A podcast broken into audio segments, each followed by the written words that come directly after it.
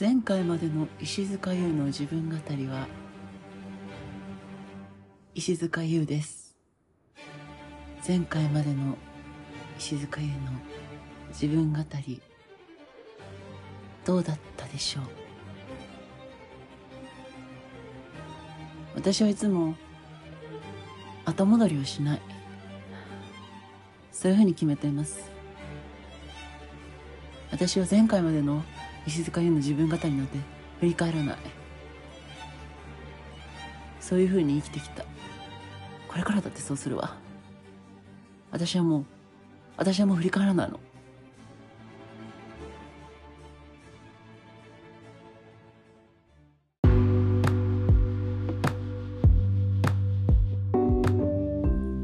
石塚優の自分語りをお聞きの皆様。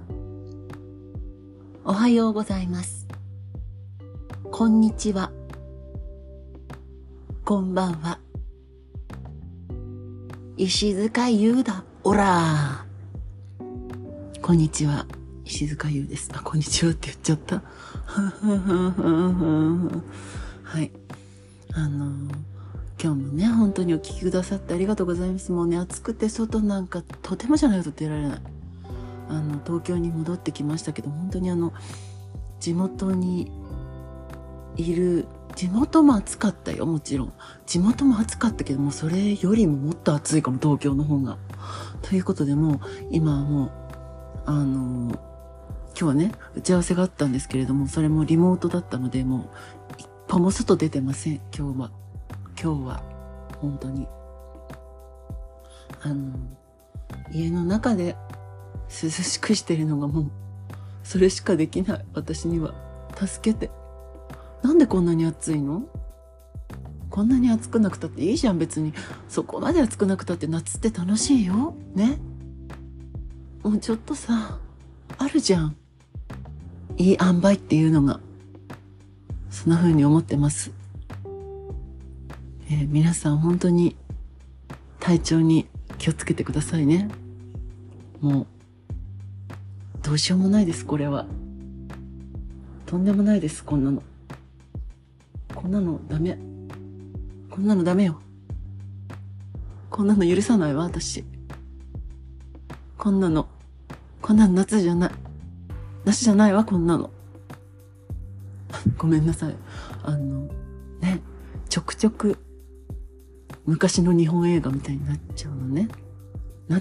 っているかどうかもわかりませんけど、自分の中ではなってます。あの、昔の映画ってね、あの、基本的に音、音っていうかセリフ？セリフ後取りだったの。全部吹き替えみたいな感じで、その役者さん本人が後で映像に合わせて当ててる。そういうことがほとんどだったんですね、実は。だからあの、ちょっと独特の日本映画、昔の日本映画のあの感じ。で、あの独特な感じって、そ、それだからなんですね。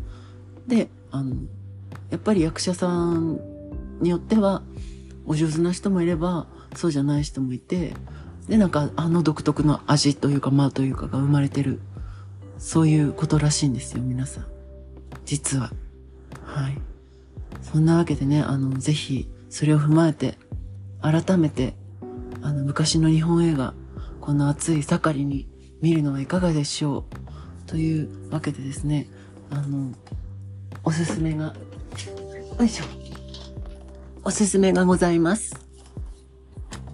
まあ、どうせ私がおすすめするんだからね、若尾陽子さんの映画だろうって思うんです、思うと思うんですけど、そうです。その通りです。それ以外にありません。本当に。あの、やっぱり夏に見たい日本の映画、リストがありまして、私の中で。一番は、あれ？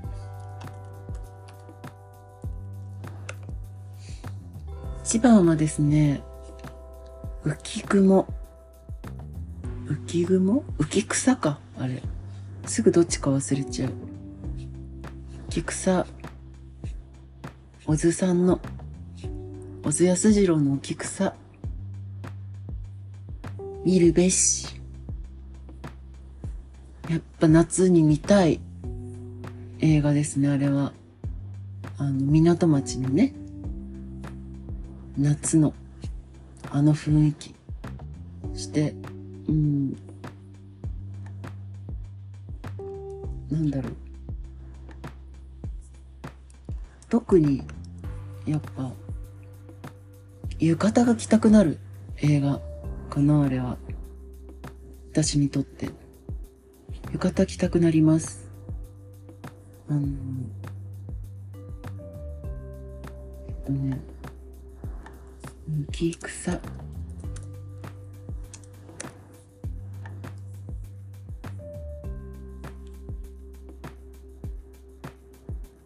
みんなね、浴衣がね、いいのよ。若部綾子さんの、あややの、あの素敵な感じの浴衣。ちょっとまだお若くてらっしゃるから、その若い、はつらつとした感じもちょっとありつつな、なんか柄もね、これ何柄なんだろう。えー、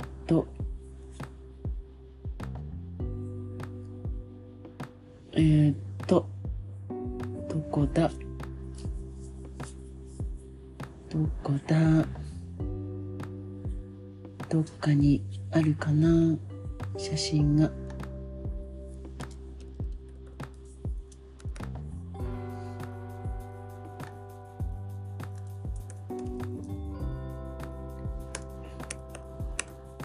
なんかね、何の柄って言えばいいんだろうね、これ。見ていただけるのがね、一番いいと思うんですけど。そう、なんかね、あややが着てる浴衣のね、柄がね、これひまわりなのかな？なんか花、葉っぱがついた花みたいな柄なの。しかもそれが、すごくカラフルなわけじゃなくて、なんか、白黒みたいな、グレーと黒なのかな？みたいなので、あの、プリントというか、すられてる。そういう柄のね、浴衣を若山さんが着てて、またその今日まちこさんのこの柄もいいよね。ちょっと蜘蛛の巣みたいに見える。蜘蛛の巣柄なのかなこれ実際に。そう。そういう浴衣とか、あと他にも、あの、格子柄だから縦線と横線のしましま、しましまというか、格子柄ですね、本当に。しかもすごいシンプルな白地にえー、これ紺なのか黒なのかで、あ、よく見たらこれあれだ。よく見たら、お、折りかな？これを折りで持ってんのかな？ちょっとあれっぽい感じなんだっけ？ど、木八条みたいな。八条。木八条っていうのはね、なんて言えばいいの？八条、八条の、まあ、有名な、あの、紬着物がすごく有名で、あの黄色いね、紬がすごい有名なの。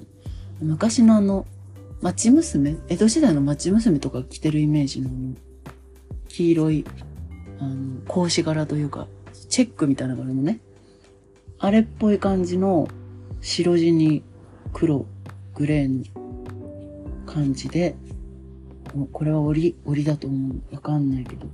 そういう柄の浴衣もね、あややは着てて。ちょっと、だから、若、若さを武器にしてる感じですよね。この浴衣もでもすごい素敵だ。意外と、なんだろう。旅芸者の役だから、あの、その、娘役というかね、若い娘役にしては、結構落ち着いた色柄で、あ、これもいいですね。これもいいわ。なんか、何柄なんだろう、これこそ。でも全部白地に黒なのよね。で、その分、帯で赤みを足していたりする、そういうコーディネートをしてるんですけど、それがね、まあ今日まちこさんもそうなんですよ。これがもう本当にかっこいい。綺麗。私もこれやりたい。そう、というわけでね、すっかり浴衣ついちゃって。でもね、もう本当に暑くて浴衣なんかで出かけられないでとてもじゃないけど。もう、とてもじゃないけど浴衣なんか着てられません。暑くて、今。でも、好き。どうしたらいいの？この気持ち。もう今から浴衣着ても夜の街に繰り出そうかと思っちゃうぐらいの、そういう感じです、今。気持ち。そういう気持ちでいます。そういう浮き草はね、本当に浴衣がいい映画。私の個人的な浴衣好き映画。かなり上、上位に食い込みます。で、シチュエーションによっては、浴衣って基本的にあの半幅帯って言って、幅の狭い帯を、まあいろんな結び方が好きにできる。そういう帯を締めるんですよ。でも、シチュエーションによっては、この時代結構よくあったし、まあ今も結構リバイバルでそういう着方してる人最近また多いんだけど、その浴衣に、あの、本当にちゃんと着物を着るときに着る、あ、締める、名古屋帯とか、で、あの、太鼓結び？あの着物の、本当に、着物着るときにといえばこの結び方みたいなの。ね、あの、四角くなるやつ。帯の後ろ側が。あれを締めてる。で、帯揚げも帯締めもしてっていう。これもまた素敵なんですよね。これもちょっとや、やりたいなって思う。それこそ暑いけどね、ちょっと。でもちょっとここぞという時にはこういうのもちょっといいなって思ったりしてます。そう、対して、あの、その浴衣が好きな映画といえば、草なんですけれども、夏着物がね、もうほんとそれこそ暑くてなかなかとてもじゃないか着れないんだけど、夏着物が素敵な、好きな映画。といえばやっぱり、川島雄三監督の女は二度生まれるなんですよ、私。そう、あの、すごくいいんです。なんていうか、あのね、すごい商費がかかってる映画としても有名で、あの、すごい、すごい予算が割かれてるらしい。ですけど、これがね、また、着物がとんでもない。夏着物がね、豪華なんですよね。そう。あの、主人公が芸者役。水天芸者って言って、もう芸ができないから体を売ってるみたいな芸者の公演が主役。まあ、川彩子さんなんですけど、もちろんね。あの、そう、女にどう生まれるの、そう、だからその、芸者の着物なんですよ。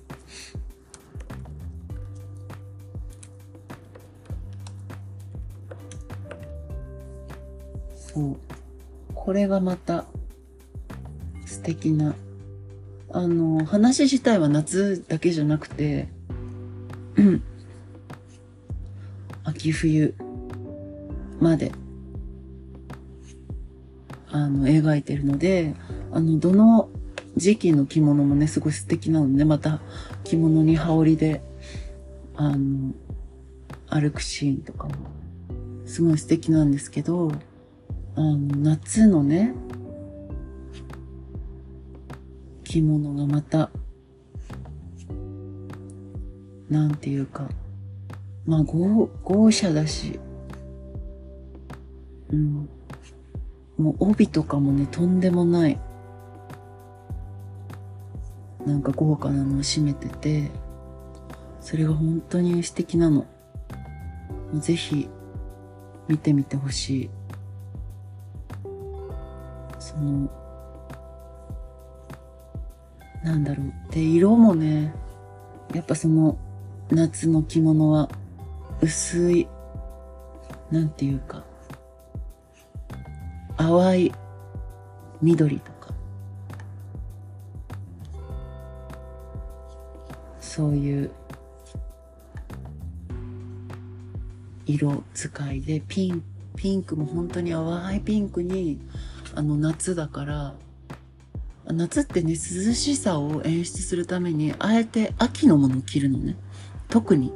あの、どの時期も割と先取りするっていうのが、あの、着物の割とメソッドというか、あの、着物を着る時の、その、まあ、ルールとまではいかないけど、先取りをするっていうのが文化としてあるんですけど、あの、その中でも、夏っては暑いから、あえて冬とかの柄を着るのがとっても多い。もう浴衣とかもほとんどだから秋、秋の草とか、冬の雪輪あの、雪輪っていうね、柄があって、それは本当に雪のイメージの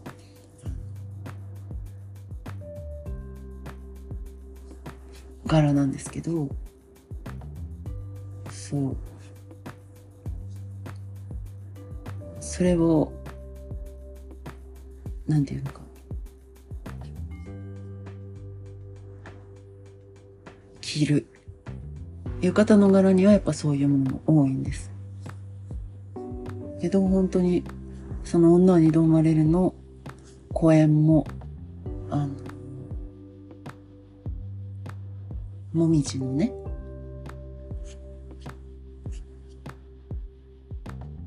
着物の、あ、帯をね、すごい淡い緑とかの着物に締めてたりするんだよね、確か。もう本当に素敵なので、ぜひ見ていただきたい。よろしくお願いします。本当に素敵。あやや、嬉しい。結局あややが好きっていう話でした。はい。ごめんなさい。本当に。本当にあの、そう、もう見てたら浴衣が着たくなっちゃって、今広げてるの、浴衣を。まあ、浴衣を広げては眺め、広げては眺めしてるんだけど、まあ、なかなか、今来たら暑いよね。えー、でも来たいな。もう今から来て、来てどっか出かけちゃおうかな。あの、収録してるのはね、今まだ午後3時半。だからこれから来て、あの、浴衣っていうのはね、もともとワンマイルウェア。あの、本当にちょいとしたお出かけ。だから、あの、これはもともとの話ですよ。今はもうちょっと解釈が広がっていいと思ってる。だって暑いもん。あの、普通の夏じゃないからもう、その、もともと着物のルールみたいなのができてた時代の暑さではもうないので、それはどんどん変えていくべきだと思うんですけど、あの、もともとは本当に、ちょっと下駄突っかけて、その辺、プラプラする。ちょっと水、あの、夕涼みする。まあ、浴衣とか、あ、浴衣じゃない、あの、祭りとか、あの、に行くくらいの着物なんですね。とてもカジュアルなものなんです。だから、あそれでね、あの、まあ、もっと元を正せば、あの、弱みの時にもともと着ていたものが、あの、元らしい。そのバスローブ的に着てたものが、あの、進化して今の浴衣の形になってるというふうに言われてます。だから、あの、本当にお風呂上がりに着るものなんですよね、基本的には。だから、昼間っていうよりは夕方以降に着る着物という、あの、ものなんだそうです、もともと。だからこの時間から着るっていうのはもうまさに浴衣の着方としてはもう本当に完璧。だからもう今の暑い夏だったらもう昼間なんて浴衣も着物も着てらんないからもう昼間は洋服で活動してちょっともう夕方早めに仕事だのなんだのはもう切り上げて一回家に帰るなりなんなりしてお風呂に一風呂浴びてそして、えー、浴衣を素肌に着るそれがやっぱ素敵な素敵な浴衣の着方なのかもしれません。で、もちろんね、昼間からあるイベントにもう浴衣で行ったりっていうのももう今はいっぱいあるし、全然それはそれで素敵な浴衣の楽しみ方。あので、もともとは浴衣って、まあ、紺地に白か白地に紺のもう一、二色のものがほとんどだった。それがまあ昭和に入って、いろんな色で、あの、ナッセンの技術がね、その、進化したことによって、いろんな柄、いろんな色の浴衣が登場したと。だから、その、昼間に着ててもパーッと華やぐような浴衣とかも今たくさんあるわけですよね。だからそういうものをね、あの、着るっていうのもまた素敵なことですよね。だから、昼間に着るっていうのも今は暑さがね、すごいから、そこだけ気をつけながら、でも何か昼間に浴衣を着たいイベントがあったら昼間に着るっていうのもまた素敵な浴衣の楽しみ方ではないでしょうかと私は思っています。そう。あの着物とか浴衣のルールってすごく厳格にあるもの。もともとはね。だけど、もう、やっぱりそれって時代時代でもともと変わってきたものでもあるし、これからもどんどん変わっていっていいものであると。そういうふうに私は思っていて。まあそれこそ床、あの着物とね、洋服を組み合わせて着るのもとっても増えてきたし、この間地元のお祭りに行った時に見かけただけでも、あの浴衣なんだけど、下はサンダルとか、あの、私も結構そうしたりしたんだけど、アクセサリーを結構つけて、あの、浴衣のお袖の先のね、腕のとこからブレスレットが見えてたりとか、あと胸元に、まあ、ネックレスとかチョーカーが見えてる。そういう着方もね、可愛くて素敵だなと思う。で、サンダルとかミュールでね、浴衣を着るっていうのも、あの、そのカジュアルな場であれば全然素敵だなと思うし、まあそもそもそのフォーマルウェアというかフォーマルに TPO を気にしなければいけないシチュエーションって今って洋服は服ね限らず和服に限らず洋服でも何でもあのすごく限られてるしとてもそのルールも曖昧になってる。知らない人も多いそしてそのルールもうんなんだろう、うん、結構えそれそのルール別にないよみたいなことを言ってる人も結構多いのねだから、あの、その辺もあ曖昧でいい気がする。自分の裁量。その自分が他の人に対してリスペクトを表したいから、その TPO をかなり厳格に守る。みたいな気持ちでやるっていうのが一番私はヘルシーかなと思っている。あの、着物に限らずね。その、他の人がジャッジするためのルールではなくて、自分が相手に、あの、ね、その日、出会う人、その日、あの、一緒に過ごす人に、あの、リスペクトを込めるための、あの、ルールだって、もともとそういうものでもあるし、よりそういう側面がこれから強くなっていくのかな。だからもう頭ごなしのルールっていうのはどんどんなくなっていくものなのかなって私は思うし、それであっていいのかなって個人的には思ってる。まあ、ある程度ルールがないと逆にわかんなくなっちゃう人っていうのもたくさんいるから、ね、能動的に楽しめるうんことが難しい人も中にはいるのであのねもちろんそのルールがある方が気が楽っていうこともあると思うのね。だけどやっぱりそういうものってまあ元来あの能動的にやるものなんだろうなとも思うしその自分のうん自分の心を表すものであるということには間違いないからそれをなんかどんどんもっと、おのおのでやってくっていうのがこれからもっと大事になるのかなと思う。そう。だからルールって実は合ってないようなもので、その場によっても国や地域によっても、その人によっても変わっちゃうのね。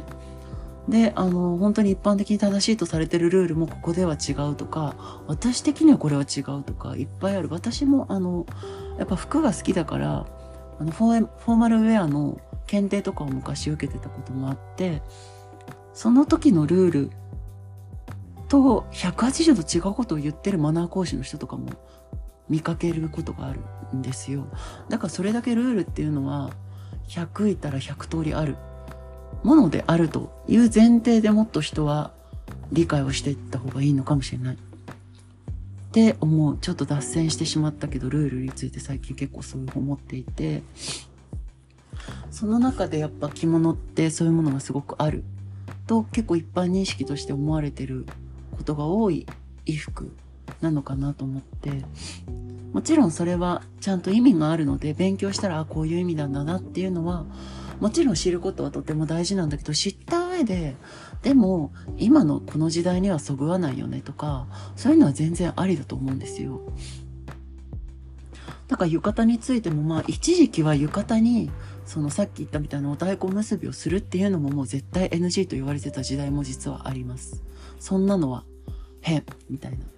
そんなカジュアルな服にフォーマルな帯を締めるなんて変ですみたいなことを言ってる人もいた。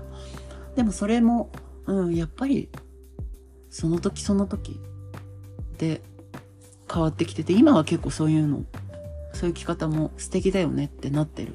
だって夏着物を普通に昼間着るのってもう結構この成果、真夏にそれをやるのってかなりハードルが高いことになってるから。だから浴衣で、まあ、幅締めて、で、まあ、下駄なんだけど旅履くとか、そう、草履に旅でもいいし。そういうのもね、割とありになってるし、まあ、ありでいいというふうな、に思う。ですよね。うん。なんかすごい語っちゃった。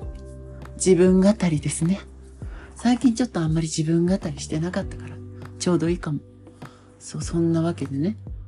ちょっと、浴衣で一緒に繰り出したくありませんか？皆さん、私を浴衣でどこかに繰り出すことに一緒にやってくれる人募集中です。イェーイ。恋人よりも募集中かもしれないもん。恋人なんか全然。恋人と過ごす時間よりも浴衣でどこかに出かけることの方がもう大事。両方兼ねててもいいけどね。というわけで CM です。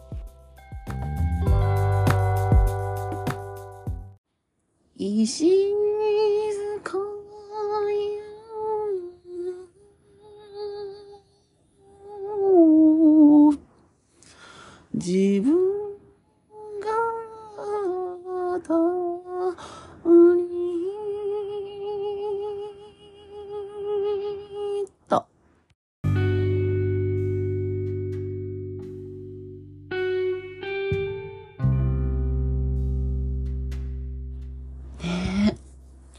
そろそろ、なんだろう、CM ね。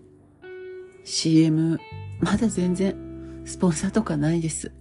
CM、石塚への自分語りで、CM、しませんか？いつでもお待ちしております。もうそろそろね、もうちょっと聞き取りやすい感じでやれよ。そういうふうに思われてる方もいっぱいいるかもしれません。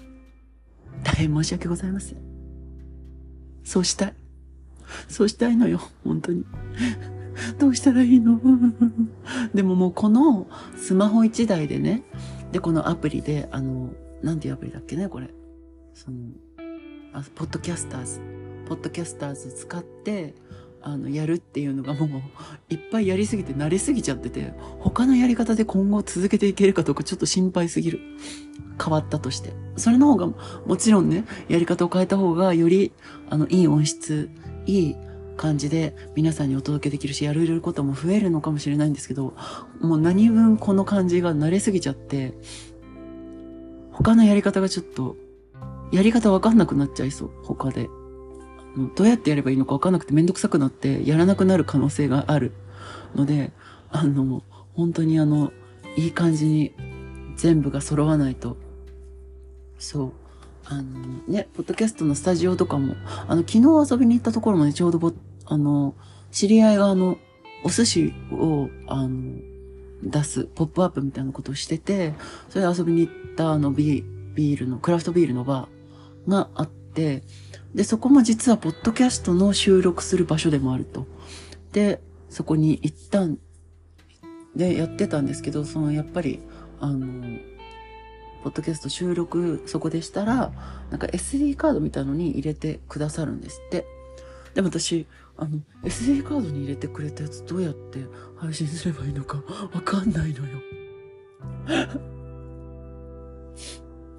もうこのやり方しかできないかもしれない。だから一生もう、この、なんかドインディーズみたいな感じで、もうやっていくしかもう私に道はないのかもしれない。もう最初からもっとしっかり機材とかを揃えて始めるべきだったのかもしれないです。助けてください。というわけでこんな感じ。でもよければあのコラボレーションとかあのいろいろねあのお待ちしてますしあのゲストで出てくださる方もねちょっとまたゲスト呼ぶ回もやりたいと思ってるのでぜひあの私出たいみたいな人いたら。僕も出たいよ。みたいな人がいたら。あれは出たいぜ。みたいな人がいたらぜひあの、ご連絡してください。お待ちしております。ねどうしたらいいんだろう本当に。でもゲストとか呼んでも、なんかこの形でしか収録できないから 本当にどうしたらいいんだろう。助けて。うん。そう。そんな感じです。よろしくお願いします。ね。でも本当に今年の夏は、まだ一回しか浴衣着てないの。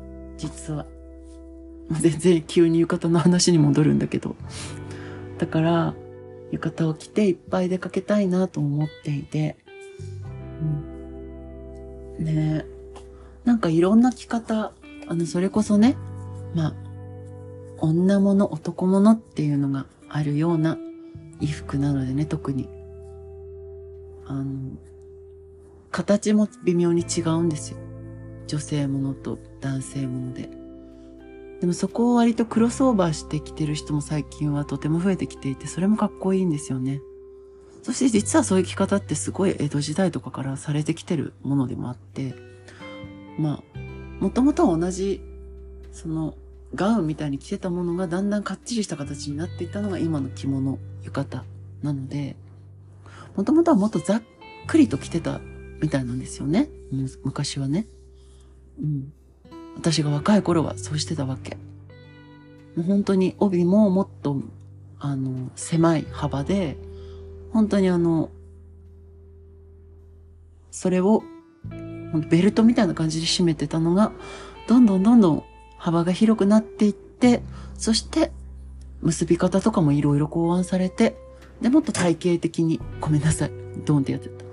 そのと体系的に、あの、こういう結び方、こういう結び方みたいなのができてきて、そのうちに付属品も増えていって、そして今の形になったと。あの、本当に今の形になったのはですね、もう戦前、大正、昭和ぐらいになってからなんですよね、実は。そのルールについてもどんどんあの詳しく決まっていったのって実は結構戦後くらいになってからなんですよね。あの、もちろん戦前から、まあ、第二次世界大戦の話をしてます。戦前って今言うと。あの、その頃から、まあ、ルールというか、まあ、こういう人はこうした方がいいみたいなのは、アドバイスとしてあったし、もちろんなんかその TPO 的なものはあったんですけど、その、すごくかっちり決まったのは戦後になってからで実は。あの、ここまで、一回着物文化っていうのは、あの、戦争でみんな亡くなってるんですよね。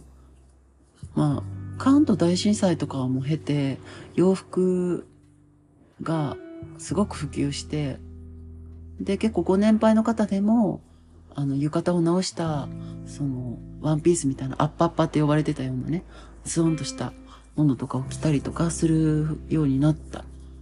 ほんと A ラインのワンピースなんですけど、そういうのを着るようになってきて、で、まあ、その後に第一次世界、二次世界大戦があって、その大戦によって本当にもう着物なんか着てられないみたいな事態になってしまい、あの、まあ、それこそモンペとかに直してね、着物を着ていたんですけども、着物としての形はどんどんそれで、ほぼ、あの、結構廃れてしまったんですよね。そして戦後の本当に何もない時代があって、それを経て、まあ、また新しく着物文化を復興させようとなったのが、まあ、昭和20年、30年ぐらいで、やっと1950年代ぐらいでですね、あの、そういう風になっていったという中で、なかなか、うんと、今までの形というよりは、その、まあ、そういうもの、もともと知っているそういう着物の文化も踏まえて、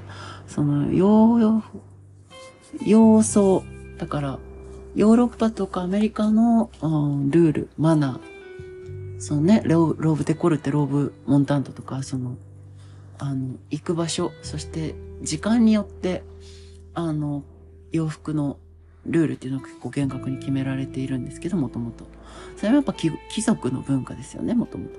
そういうものとして、その着物のルールを、まあ、かなり厳格に作った、作り直したと。もともとあったルールを、さらにそういう着ることへの解釈として、まあ、昔は身分制的な感じであったものを、が、今度は、その着る場所まあ本当にだから TPO ですよね。なんだっけ ?time, place, occupation。確か。伝わってるかわかんないですけど。そう、によってというものがすごく厳格に決められ、そしてまたそういうものが、えー、なんだろう。うん、自分で気にするというよりは、まあ、他人様がいてというものであったわけですよね。で、そこから、まあ、もう100年ぐらい、100年は言い過ぎか。70年、80年ぐらいも経ってるわけですけど、そこへ来て、現代はどうするかと。君たちはどう生きるかと。そういうことを考えていかなきゃいけないわけですよ、やっぱり。ね。まだ見てないんです。君たちはどう生きるか見なきゃね。うん。そう。あの、そういうわけで、やっぱり、そこを決めていかなきゃいけないというのが今だと思うんですよね。うん。特にやっぱりその、うん、ただただ衣服としての TPO が見直されるとか、気候的なものが変わってきてるというだけではなくて、やはりその価値観、あの、そういうふう、なんか他人を見る目みたいなものへの考え方も、まあ現代では変わってきているそういう中でよりみんなが楽しく楽しめる。特に着物なんてね、まあ衣服ではあるけど、まあ、うん、生活必需品ではなくなっているわけじゃないですか。ね。みんなが着物を着てた時代というよりは本当に好き好んで着物を着る。そういう時代であるので、そういう中でやっぱり本当に楽しめる、より多くの人が楽しめる文化として、これから着物の、あの、ことどうしていくかっていうのはね、考えられなきゃいけないテーマだとは思うんですよ。そう。だから、何の話だっけ？だからまあ、とにかく、いろんな形で着物を着たいという話です。そう。あ、そうだ。だから、その、例えばね、あの、まあ、いわゆる女物の着物を、まあ、まあ、男性的な着方で着るとかも、また逆もしっかりだし、そう。あのね、メンズの浴衣の着方ってめちゃくちゃ簡単なのよ。あの、レディースに比べて。本当にこれって、あの、なんだろう、なんか、男女の差が如実に現れてるな。その、男女への考え方の差がすごく如実に現れてるとも思う。すごくそれは嫌だなと思う部分でもあるんですけど、また、まあそれによって、綺麗なものがね、あったりはするわけですけど、やっぱり、もう今の時代、それはもうなくてもいいじゃないですか。だからメンズ的な着方で浴衣を着る。だからそれこそガウンみたいな感じになるんですよ。本当に。ガウンみたいに羽織って、で、でキュッてして、あの、帯締めるだけなの。なんかそういう着方をもっとね、っていうかその、仕立て方がまず着物のね、男女で違うわけですけど、それをもっとその男女というふうに分けるんじゃなくて好みで分けるだけにしたりするっていうのも全然ありだと思うのね。だってすごい楽なんだもん。あの、男性の着物とか浴衣の着方。本当に楽ですよ、あれ。あの、本当にね、あの、そしてそれに対しての、あの、女性の浴衣とか着物の着方の複雑さ、そして求められるもののレベルの違い。その、かっこいいとされる着姿になるためのハードルの高さがもう段違いに違うわけ。女物の着物。だからそれって本当に好みで着たい人が、そういう風に着たいって時ももちろんあるから私も。あの、そういう人が着るべきものであって、それを強制されるものではもうマジでないと思う。あの、だから素敵だけど、成人式の着物とかももっと変わっていくべきだと思うもちろんめっちゃ素敵だよ。あれ、本当に素敵だけど、本当にやっぱ好き好んで着るものなのよ。もう。申し訳ないけど、あれは誰かに着なさいって言われて着るものではもうありません。あの、誰か着なさいって言って着せるんであれば、せめてその形はもう絶対に変わるべき。着物、浴衣っていうものは。ごめんなさいだけど。申し訳ないけど、もうそういうものです。うん、って思う。だからその辺はもう自分で自由に着る浴衣とかはもう本当に、もう自分の好きにもっと着ようよってなるし、やってる人もいるし、もういっぱいネットとかで、その自分なりに好きな解釈で好きなように着るっていうことをしてらっしゃる方いっぱいいらっしゃるから、もっと、もっとそうなっていくべき。着物業界ももっとそうなっていくべきですよ。あの、本当に。って思ってます。というわけでね、それを踏まえて、あの、今年の夏は浴衣いっぱい着たい。ね。なんかさ、暑いけど、昨日の夜とかもちょっとそうだったんだけど、結構ね、涼しいっちゃ涼しかった。あの、風があったりすると結構、夜は涼しい日もある。だから、なんかそういう日に着たいな、浴衣。し、うん、今日の着ちゃおうかな、うん、って思ってます。はい。ね。そう、ちなみに私の手元にはですね、去年買った浴衣が今あるんですけれども、これ本当にね、私、本当にこれ去年これを見て、えって思ったんだけど、クラゲ柄の浴衣でね、紺色の字に、えー、白に抜かれた浴衣が、あ、浴衣じゃもう、言語やどうなってんねん、本当に。そう。紺地に白の、えー、クラゲがね、ひらひら。しかもあの、なんか赤くクラゲみたいなあの、触手が長いタイプの床、あの、クラゲなんですよ、これがまた。すっごい可愛いんだけど。で、そこにですね、紅白の星が、ちっちゃい星が、星の柄が散りばめられてる。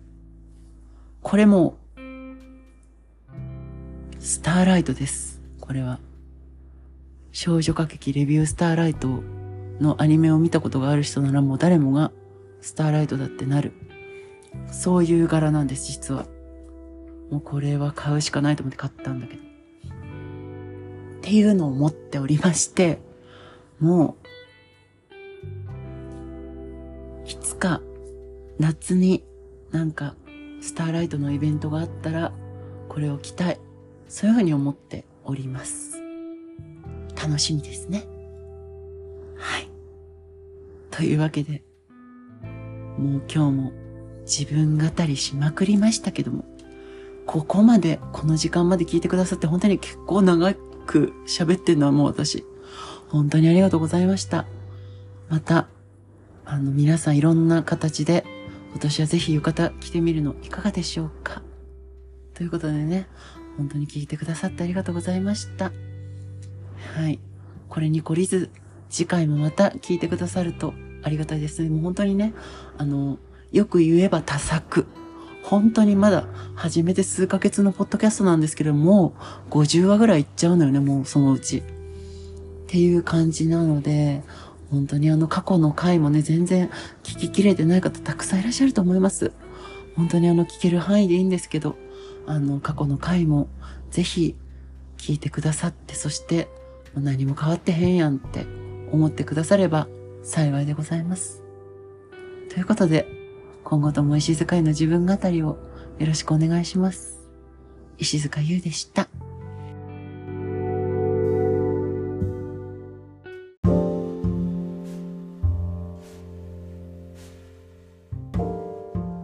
7月ももう終わり。この暑いさなかの私たちの物語。みんなの物語。次回、石塚優の自分語り。ご期待ください。